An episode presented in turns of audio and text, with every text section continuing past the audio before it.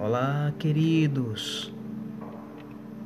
Deus encontrou beleza em você.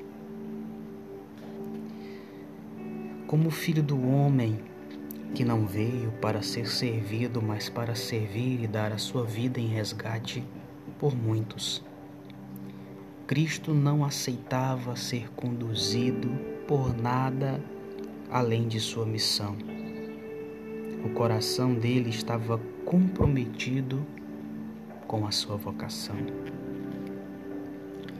Muitas pessoas passam a vida sem propósito e nada alcançam.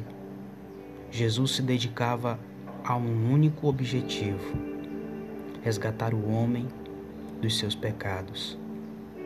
Ele poderia abreviar seus planos a apenas uma frase pois o Filho do Homem veio buscar e salvar o que estava perdido.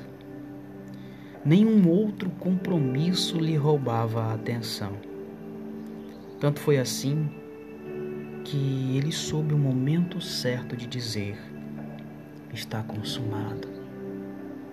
Porém, mesmo absorvido por esse propósito, a missão não lhe era repulsiva. Ao contrário, como eram cativantes as suas reflexões. Até mesmo as crianças pequenas gostavam de ouvi-lo. Jesus encontrava beleza nos lírios, felicidade no louvor e esperança em meio às crises. Passava dias acompanhados por centenas de doentes e, mesmo assim, tinha seu coração sensível ao drama de cada um deles. Cristo caminhou por mais de 30 anos entre a feiura e o lamaçal dos nossos pecados. E após esse tempo todo, ainda encontrou em nós beleza capaz de fazê-lo entregar sua própria vida para pagar por nossas iniquidades. Deus viu beleza em nós. Ele nos deu um propósito. Nosso propósito é servir. E servir é amar, é ter compaixão das pessoas que nos cercam, é estender a mão ao caído, é passar passar o remédio nas feridas dos feridos é trazer uma palavra de ânimo e de encorajamento àqueles que estão desanimados e desencorajados. Porque Deus viu beleza em nós,